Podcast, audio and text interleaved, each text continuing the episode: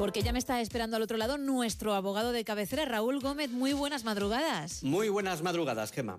Hoy vamos a ver una de esas decisiones judiciales que de vez en cuando nos pueden causar algo de sorpresa. Y es que la Audiencia Provincial de Madrid ha absuelto al presidente de una comunidad de propietarios de la petición de indemnización por intromisión ilegítima en el derecho al honor de nada más y nada menos que el administrador de la finca. Los hechos son casi de comedia. Me imagino que en uno de esos desahogos que se producen en las juntas de vecinos, el presidente de la comunidad afirmó que el administrador era un ladrón, acusándole claramente de robar ya que en su opinión eso era lo que hacía. La cosa debió ser un verdadero sainete, ya que salvo la intervención de la Guardia Civil allí se llamaron de todo.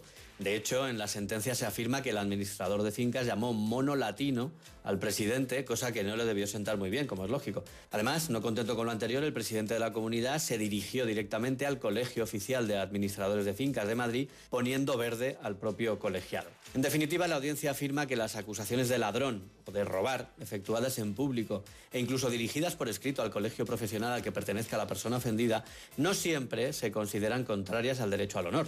Los tribunales valoran el contexto en el que se producen estas manifestaciones y si los términos injuriosos tienen cierto fundamento, ¿no? como cuando se acredita un uso irregular del dinero encomendado, por ejemplo. En algunos casos prevalece la libertad de expresión de quien lanzó alguna de esas palabras tan gruesas. En un primer momento, el juzgado de primera instancia le dio la razón al administrador y condenó al vecino a abstenerse de realizar intromisiones y vulneraciones similares, así como a indemnizarle eh, con una cantidad de 2.000 euros por daño moral. Pero en el recurso de apelación cambiaron las tornas, ya que los magistrados, eh, que no comparten obviamente la visión de la jueza a distancia, analizaron los dos momentos en los que el ofendido se entendió atacado la carta a su colegio profesional y las expresiones vertidas en la Junta. En lo que respecta al escrito no se revela una intención de desprestigiar. Su objetivo fue conseguir una, bueno, pues abrir una vía para solucionar del modo menos gravoso el grave conflicto que había entre la comunidad y el propio administrador, como señalan los jueces. Por tanto, solo hubo intención de que el colegio interviniera o mediara con el administrador, de quien se dice que incurre en evidentes infracciones, como la retención de documentación, la manipulación sobre el orden del día y asuntos a tratar en las juntas, etcétera, etcétera. En cuanto a los incidentes presenciales, señalan los magistrados de la audiencia provincial que objetivamente los hechos no revisten gravedad, pues son habituales los conflictos entre comunidades de propietarios y los administradores. Y estas ofensas, además, se relacionan con una actuación que no fue correcta, sino negligente e irregular del propio administrador.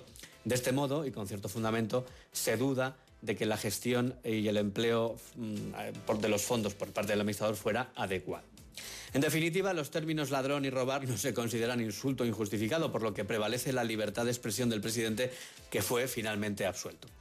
Obviamente yo no recomiendo llamar ladrón al administrador de fincas de tu comunidad, que quede claro. La semana que viene te contaré más cosas. Hasta entonces te mando un abrazo muy fuerte. Otro para ti, Raúl. Muchas gracias. Pues